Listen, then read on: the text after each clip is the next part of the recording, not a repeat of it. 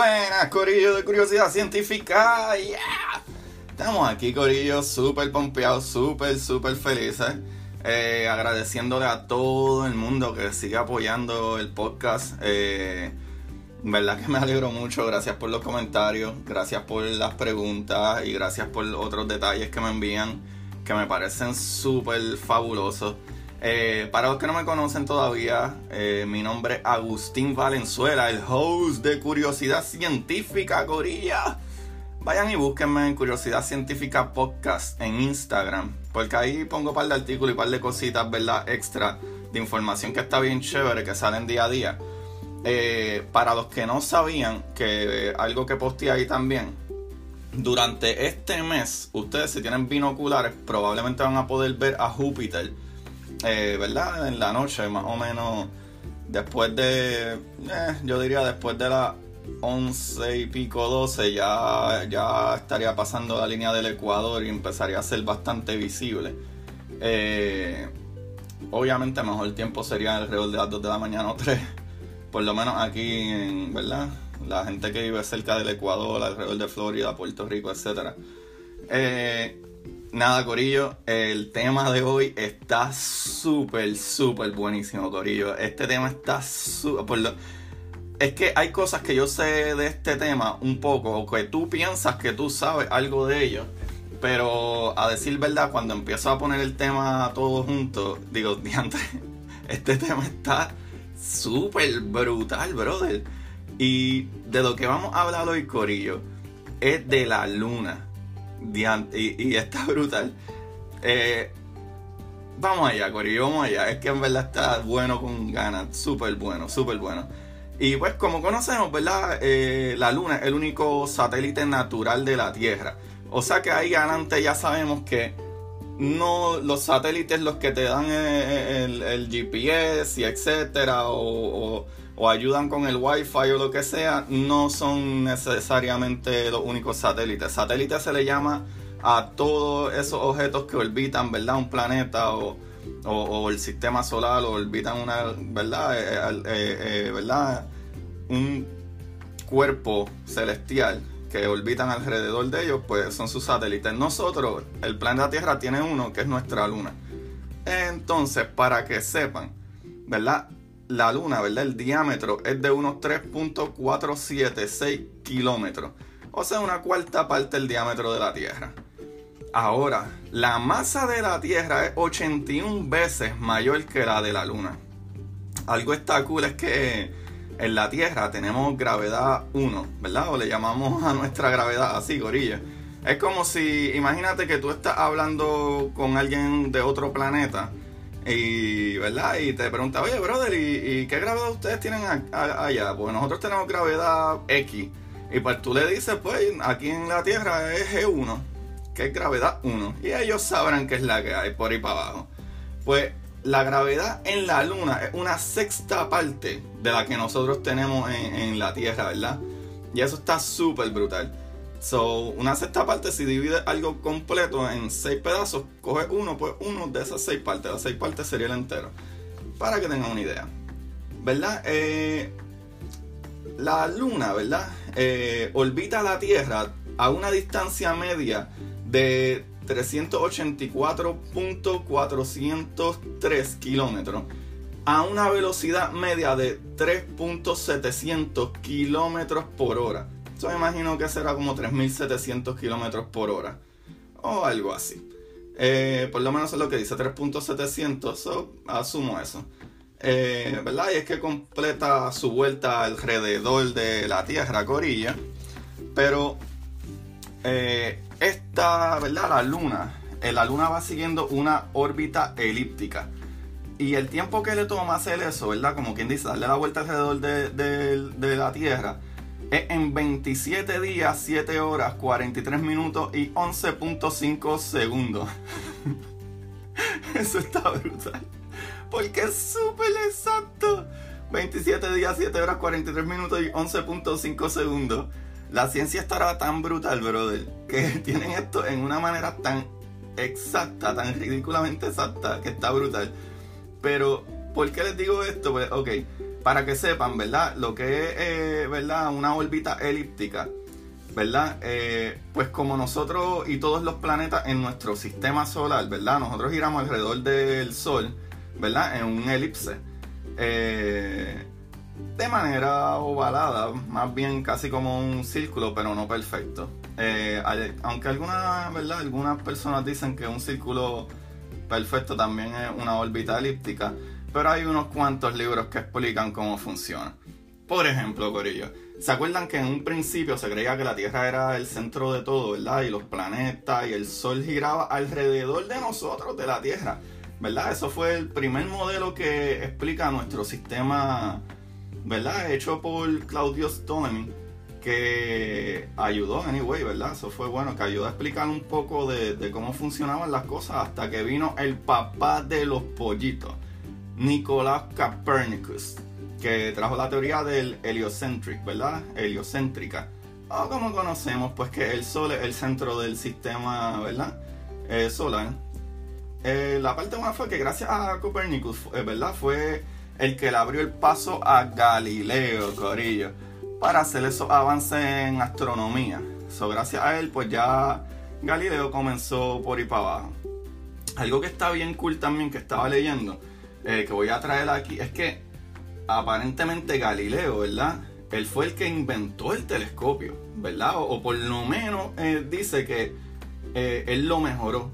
A lo mejor había algún tipo de binocular que él dice, ¿verdad? Tiene que haber pensado como que, si yo hago más grande y cambio los cristales y, etcétera, probablemente puedo ver mucho más allá. Y de acuerdo a esto, dice que él podía ya ver las lunas de Júpiter gracias a, ese telescopio que él inventó o por lo menos, eh, ¿verdad? Lo, lo, mejoró, a lo mejor había algo antes. Y lo brutal es que en aquel tiempo solo se podían ver seis miembros del sistema solar. Si ustedes saben, ¿verdad? Y, se ponen a pensar, se acuerdan que en aquellos tiempos, ¿verdad? Eh, no había tanta luz, eh, ¿verdad? De embuste, ¿verdad? Este, como bombillas, postes de luz, este, las luces de las casas. en aquel tiempo cuando era de noche era de noche, oscuro de verdad. So, tú podías ver todos esos cuerpos celestiales, todas esas luces ahí arriba. Eso era muchísimo más fácil de tú poder mirar arriba y, y ver los planetas, ¿sabes? Probablemente a simple vista. Pero lo que está cool de eso es que aparentemente, pero hasta que no vinieron los instrumentos ópticos, ¿verdad? Como el telescopio, eh, no se descubrieron todos planetas. En aquel momento solo se podían ver seis de ellos. Y lo brutal es que de acuerdo a esto dice que Urano, ¿verdad? Lo descubrieron en 1781. Que Neptuno lo descubrieron en 1846. Y pues si consideramos a Pluto todavía otro planeta, pero aunque no lo consideramos otro planeta, igual pues en verdad anyway lo descubrieron en 1930, de acuerdo a este artículo. Y de ahí, pues, ¿verdad? Después de que, vino el caballote de Galileo, eh, que dijo, ¿verdad? Que primero Copernicus dijo de que contra tiene que ser un, un sistema heliocéntrico, que el Sol es el centro y después Galileo eh, continuó con sus avances astronómicos y de ahí llegó el duro Kepler. Y Kepler, ¿verdad? Que hizo unas calculaciones de los movimientos de los planetas este muchachito trajo las tres leyes, Corillo, de cómo se supone que se movieran los planetas. La primera dice que la órbita que descubre cada planeta es un elipse con el Sol en uno de sus focos. La segunda ley, eh, ¿verdad? Dice que cada planeta se mueve de tal manera que en el radio vector, o sea, eh, ¿verdad? La recta que une el centro del Sol con el planeta, barre áreas iguales en tiempos iguales. Y la tercera ley, ¿verdad? Eh, dice que el cuadrado de los periodos de revolución de dos planetas es proporcional a los cubos de sus ¿verdad? Eh, distancias medias al Sol. Lo que dice que ese giro de los planetas, o en este caso ¿verdad? de la Luna, no es circular, es elíptico, ¿verdad? Como les dije. Lo cual a mí me hace un poco de sentido porque acuérdense que eh, estos sistemas tienen una fuerza gravitacional que es como que si va, como que van jalando. Imagínense que como que ustedes están en la punta de, de algo que es un elástico, una goma, y como que vas para allá, pero si te, si te jalo, pero tú tienes tu misma órbita, como que, eh, ¿verdad? Viene hacia mí, pero me pasa y vuelve y, ah, y coge ese jalón otra vez para atrás y vuelves para allá, y así más o menos. Que si fuera algo más circular, por lo menos a mí, ¿verdad? Poniéndole en mi lógica, si fuera algo circular, es como si el planeta quisiera huir y hubiera algo aguantándolo. Eso, eso como que no hace, ¿verdad? Tanto sentido. No sé, ustedes, ustedes dirán, ustedes eh, investiguen eso y véanlo para que a lo mejor entiendan un poquito más. Ahora, para cambiar de una fase a otra o un mes lunar para la luna, necesita 29 días, 12 horas, 44 minutos y 2.8 segundos. eso está brutal. Como les digo, eso es tan, tan, tan exacto. Pero para que ustedes vean qué es la diferencia. La luna orbita, ¿verdad? ¿verdad? O le da la vuelta a la Tierra en 27 días, 7 horas, 43 minutos y 11.5 segundos. Pero, ¿verdad? Las fases de la luna, ¿verdad? Como que como llena, menguante, semi-menguante, etc. En verdad necesita 29 días, 12 horas, 44 minutos y 2.8 segundos. Algo súper brutal también es que en el disco, ¿verdad? De Pink Floyd, ¿verdad? Que se llama Dark Side of the Moon. Hay personas que creen que hay un lado oscuro de la luna. Pero no, Corillo, la luna coge luz por todos lados. Ok, eso es solamente el nombre del disco de Pink Floyd. Eh, lo que sí hay, Corillo, lo que sí hay es un far side of the moon, el lado más lejano de la luna. ¿Por qué, Corillo? ¿Quieren saber? Pues claro que queremos saber, tu curiosidad científica. Que claro que queremos saber, estamos aquí de curiosos de presentado. anyway, lo que pasa, Corillo, es que la luna da vuelta a la Tierra mientras gira en su propio eje. Lo cual, lo importante de esto es que la luna, el tiempo que ella tarda de darle la vuelta al planeta es el mismo tiempo, ¿verdad? Que tarda en girar en su eje. Que es el tiempo que, ¿verdad? Eh, da una vuelta a la Tierra. Por eso vemos solo una cara de la luna. Eso está súper brutal, Corillo. Esto está súper interesante. Eso me encanta. Como que, por lo menos yo no lo consideraba. ¿Sabe? Eso está súper. No sé, a mí me encanta, pero si no entendieron lo que quise decir con eso, visualicen maybe un plato frente a ustedes, ¿verdad? Y cojan eh, eh, a lo mejor una china o algo así redondo más pequeño y empiecen a girar la china al lado del plato. No le den vuelta al plato, empiecen a girar la china al lado del plato. Pero después de ahí traten de mover la china alrededor del plato, pero eh, maybe con, la, la puntita de arriba de la china y si se van dando cuenta, si lo hacen eh, lo suficientemente lento, ¿verdad? Que no va tan rápido, básicamente sí está girando eh, la luna en su eje, pero lo hace al mismo tiempo que está dándole la vuelta alrededor del plato, ¿verdad? Que sería la Tierra. Eso siempre va a enseñar la misma cara hacia la Tierra. Y eso está brutal, si me entendieron, Corillo. Pero, anyway, Corillo, después de la Tierra, la Luna el cuerpo espacial más estudiado. Se preguntarán por qué. Y esto está súper brutal. Porque de acuerdo con los científicos, ¿verdad? Y las teorías eh, de, cómo se creó la Luna, está atada a la creación original de nuestro planeta. Que hay varias posibilidades, ¿verdad? Que ellos tienen como que ciertas teorías o hipótesis. Pero en los últimos estudios, la más aceptada es que eh, eh, ¿verdad? Como en capítulos anteriores, ¿verdad? Que hablamos de la creación de nuestro planeta. Eh, si se acuerdan, que por lo menos lo que se cree, que claro, Corillo, esto no son solo ideas, o estos son estudios con pruebas reales y un montón de data, ¿sabes? Que se recogen, sea, se colecta. Pero, pues se acuerdan que antes de que la Tierra, ¿verdad? Tuviera una atmósfera, la Tierra era bombardeada por asteroides, ¿sabes? Todo el tiempo. Y la teoría dice que cuando la Tierra se estaba formando, otro planeta como del tamaño de Marte chocó con el planeta Tierra y fue una super destrucción del sistema donde toda esa materia se unió, ¿verdad? En un sistema que eh, siguió por las fuerzas del universo organizándose, ¿verdad? Esto lo dice Sarah T. Stewart ¿verdad? Que la Tierra y la Luna están hechas de los mismos isótopos genéticos. ¿Qué? Corillo, eso está brutal. Porque ningún otro planeta tiene los mismos eh, eh, isótopos genéticos, básicamente rasgos genéticos, como, como si tú fueras familia, como cuando la gente hace el 23andMe, que te dicen, ah, tienes un por ciento de, de, chino, tienes un por ciento de, de, japonés, tienes un por ciento de, ruso, de boricua, de, cubano, ¿sabes? Son muchas de estas cosas así. O sea que, de acuerdo, ¿verdad? A Sarah T. Stewart y los estudios que ellos están haciendo para tratar de entender el comienzo de la Tierra, que ¿verdad? Eh, y la luna, ¿sabe?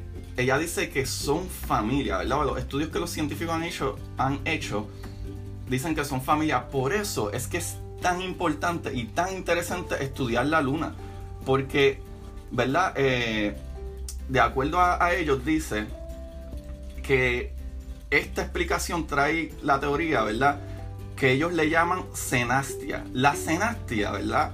es lo que se va formando cuando un cuerpo celestial gira súper rápido y con mucho calor, que hace que todos esos materiales se cocinen ahí, se va formando y estabilizando, ¿verdad? En ese proceso, Belcorio, la luna se creó en conjunto con la Tierra, todo ese junte de químicos y de materiales y, todo eso se fue, ¿verdad? Este, eh, formando juntos, ¿sabes? en ese punto, ¿verdad? Entre toda esa fuerza girando, ¿verdad? Estabilizándose, ahí se expulsó del sistema esa parte, ¿verdad? Eh, que quedó gravitando alrededor del planeta.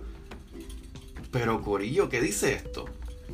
Que la Tierra y la Luna se criaron juntos. Son familia. O sea, nosotros somos más familiares a la Tierra que otra cosa. Esto, Corillo, acuérdense que es una de las últimas teorías y las más aceptadas lo brutal es que por esa misma razón es que se estudia mucho la luna, como lo, acabo, lo, dije anteriormente. Porque así podríamos entender mucho más cómo fue nuestro planeta en un principio. Porque los estudios, ¿verdad? En la Tierra son más difíciles en el sentido de que la vida, ¿verdad? Aquí en la Tierra está en evolución, que tenemos, o todo el tiempo. Que todos los aspectos de la Tierra siguen en mutación, diría yo, no sé. Eh, o, más, bien evolución, ¿verdad? Para no poner palabras que, no debería de poner. ¿Sabes? Del momento en que, en que, en que la Tierra empezó a formarse, el corillo, ¿sabes? Que estaban todos esos volcanes súper calientes en el centro y, se salía más, eh, eh, ¿verdad? Este, más lava y, la, capa del sol y se creaban unos gases y, eso, y esos asteroides chocando traían esa agua y se evaporaba y se logró, ¿verdad? Por lo menos crear ese, ese esa atmósfera en un punto, pero fue algo que no sucedió con la luna. So, la luna se quedó bastante igual a sus comienzos. Lo que nosotros aquí tenemos la evolución. Eh, ¿Verdad? Esto está súper brutal y cada vez más ustedes eh, sabían que en la, eh, ¿verdad? en la expedición del programa Apolo, ¿verdad? Que todos conocen, de los primeros hombres en la luna, ¿verdad? lo brutal con esto es que ellos trajeron 8, 382 eh, kilos, 382 kilos, como 840 y algo de libras, ¿verdad? De rocas lunares, Corillo. Ese programa del 1969 al 1972. Lo más brutal es que cuando estudian esas rocas de la luna, ¿verdad? Esas rocas estaban secas. Los estudios revelaron que en la luna no había agua. Se creía que era un cuerpo seco. Pero ¿saben qué, Corillo? Nuevos estudios demuestran que no. Que la luna no está seca. Esto está brutal. Los científicos con sus observaciones. Claro, Corillo. La tecnología que tenemos ahora está brutal, ¿verdad? Comparada con la de antes. Pero, anyway, los científicos han encontrado en los polos de la luna unos volátiles de agua. O sea, material líquido, ¿verdad? H2O congelado. Hay una zona en la luna que tienen estos cráteres, ¿verdad? Estos hoyos que el sol nunca llega. So, ellos tomaron un artefacto, ¿verdad? Básicamente, y lo estrellaron ahí, ¿verdad? Eh, eh, eh, esa misión de la NASA se llama, se llama El Cross. Pero voy a seguir aquí con la información y explico después más o menos qué fue lo que ellos hicieron, ¿verdad? Que, pues, que es básicamente eso, como que, ¿verdad? Ellos tiraron un, artefacto para que rompiera y soltara, ¿verdad? Lo que hay dentro de esos hoyos. ¿Y qué creen? Pudieron observar los pedazos de hielo, corillo, y localizar eh, eh, eh, hidrógeno. Y, loco, ¿cuál es uno de los componentes del agua? Hidrógeno. Y lo brutal es que encontraron componentes de, de, líquido, de hielo, ¿verdad? de otros componentes más, metano y, otros gases también, que eso está súper brutal. So, Corillo, esto está demente. Ahora mismo la NASA tiene un programa aprobado por el presidente que vamos para la luna a estudiar y no solo eso, ¿verdad? A quedarnos por allá, obviamente en un poco más tiempo, no es que vamos a vivir por siempre, pero sí, Corillo, lo que ellos quieren hacer está súper brutal. Y aparentemente el programa está aprobado. Eh, básicamente es crear una estación espacial que orbita alrededor de la luna. Como si fuera, ¿verdad? Este. Papi, la lancha de Vieques, Corillo. Esa es la idea que ellos tienen. Para los que no saben bien y nos escuchan en otros países, ¿verdad? Eh, eh, en Puerto Rico. hay varios pueblos de Puerto Rico que no están pegados a Puerto Rico por tierra. So, hay unas lanchas que te llevan de Puerto Rico, de la Isla Grande, a esas islas más pequeñas, a esos pueblos que están, eh, ¿verdad? Pegados, eh, sabes, cerca, pero tienes que cogerle un barquito. So, una, una nave. So, básicamente es lo que esto, ¿verdad? Lo que ellos planean. Tener como si fuera una estación espacial como el ISS, pero ISS, pero más pequeña, ¿verdad? Una estación espacial internacional o por lo menos Estados Unidos el, de los que tiene el plan, pero ellos están lidiados con, muchos de, de sus de sus aliados como Canadá eh, y, y, un chorrete de otros países, que eso está súper brutal. So, básicamente, esa estación va a estar orbitando alrededor de la Luna y que ellos hacen, pues miran para atrás, pero lo cool con eso es que si ellos tienen esos materiales, que si ellos pueden encontrar esos materiales, ¿verdad? De, como agua y etcétera, eso es uno de los problemas más grandes. So, ellos podrían convertir esa agua eh, dividiendo, ¿verdad? Ese hidrógeno, oxígeno, etcétera, eso se convierte en, fuel, en gasolina. Pueden usar eso para propulsión, pueden usarlo para tomar, pueden usarlo para un montón de cosas, que sería mucho más fácil mantenerse mucho más tiempo allá arriba. Que para los que no saben, los, eh, eh, los astronautas, ¿verdad? Científicos que están allá arriba, ellos tienen artefactos que ellos orinan en ellos y se purifica el agua y se tienen que volver a beber eso. Porque no hay suficiente, ¿verdad? Este. Um, uh, ¿Verdad? Supplies todo. Porque eso es un montón de peso. Tú tratas de llevar todo el agua que vas a necesitar. So, ellos usan ese tipo de artefactos. So, anyway, los científicos y astrónomos, ¿verdad? Eh, viajan de la estación de, a, la luna, como les dije, cuando quieran. Y, y con agua en la luna, pues será más fácil, ¿verdad? hacerlo, como les dije. Bueno, muchachos, esto está súper brutal. Esto está súper brutal.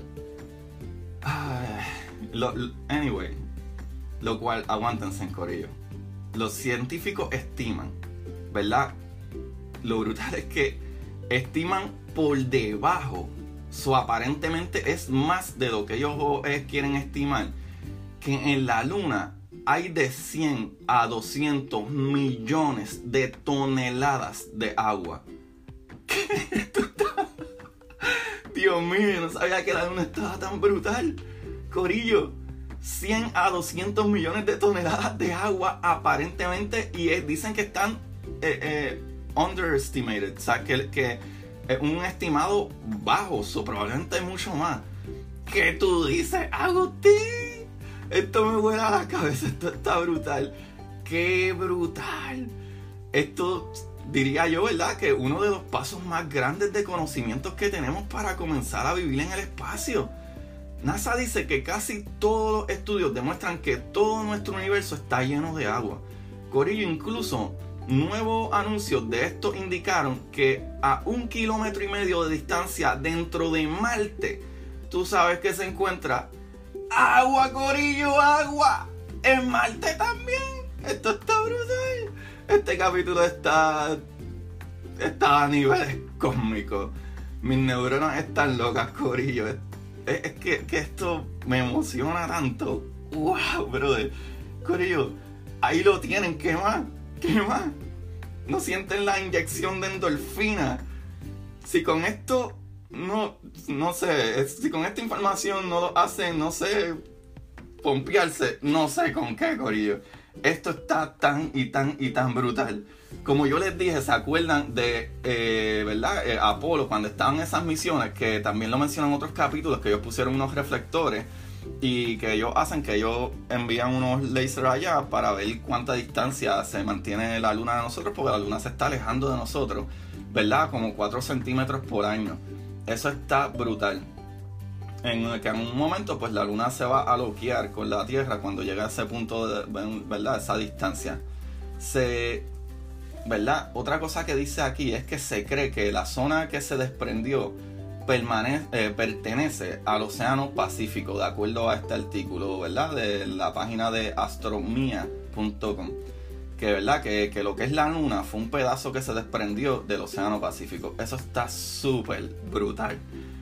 Corillo, díganme que esta información de la luna no está demente.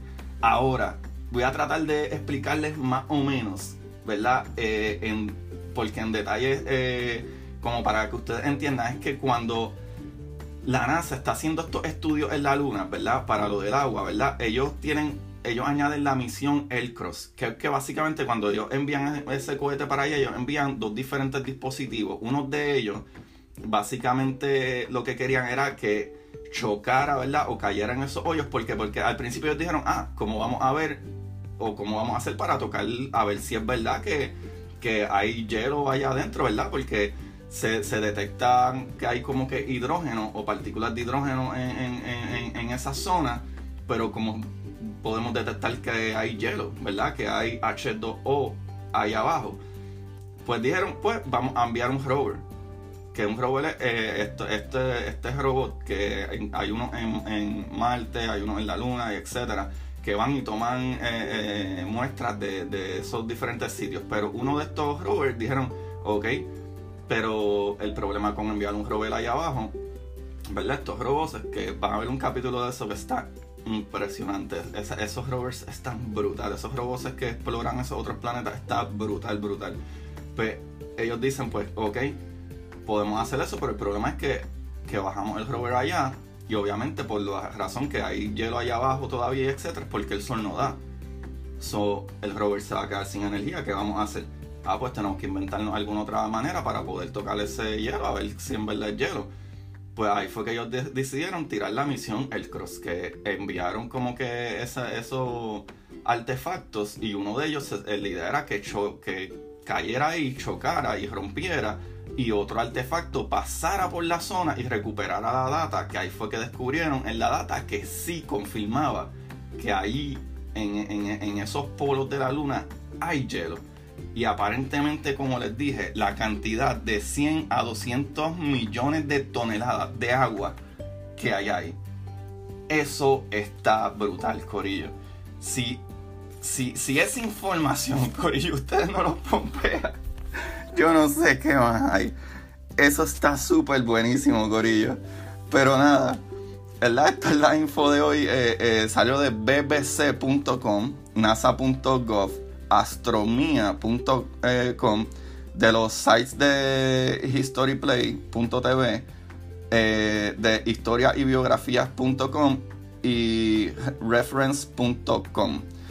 Corillo, el libro de hoy es de Isabel Allende, se llama La isla bajo del mar. Es un libro que está entre medio fantasía y realidad. Y es un libro que es como que de los tiempos cuando estaba lo de la trata de, de, de esclavos y etcétera.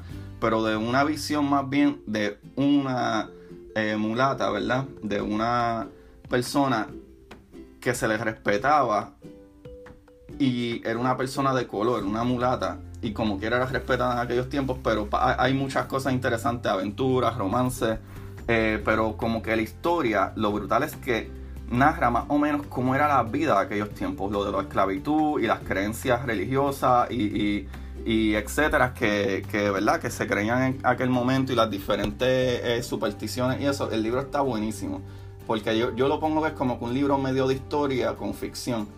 Eh, pero nada, Corillo, Este capítulo a mí me, me voló la cabeza, a mí me encantó. No sé ustedes, comenten, chequenlo, déjenme saber, tírenme más información si saben más y seguiremos, ya tú sabes, gozando con esto, Corillo. Compartan, compartan estos capítulos, por favor. Enviénselos a sus amigos y háblenles de curiosidad científica y síganme en Curiosidad Científica Podcast en Instagram. Y como siempre, Corillo, busca la manera de aprender que más te divierta. ¡Chequeamos! Curiosidad, curiosidad. ¡Wah!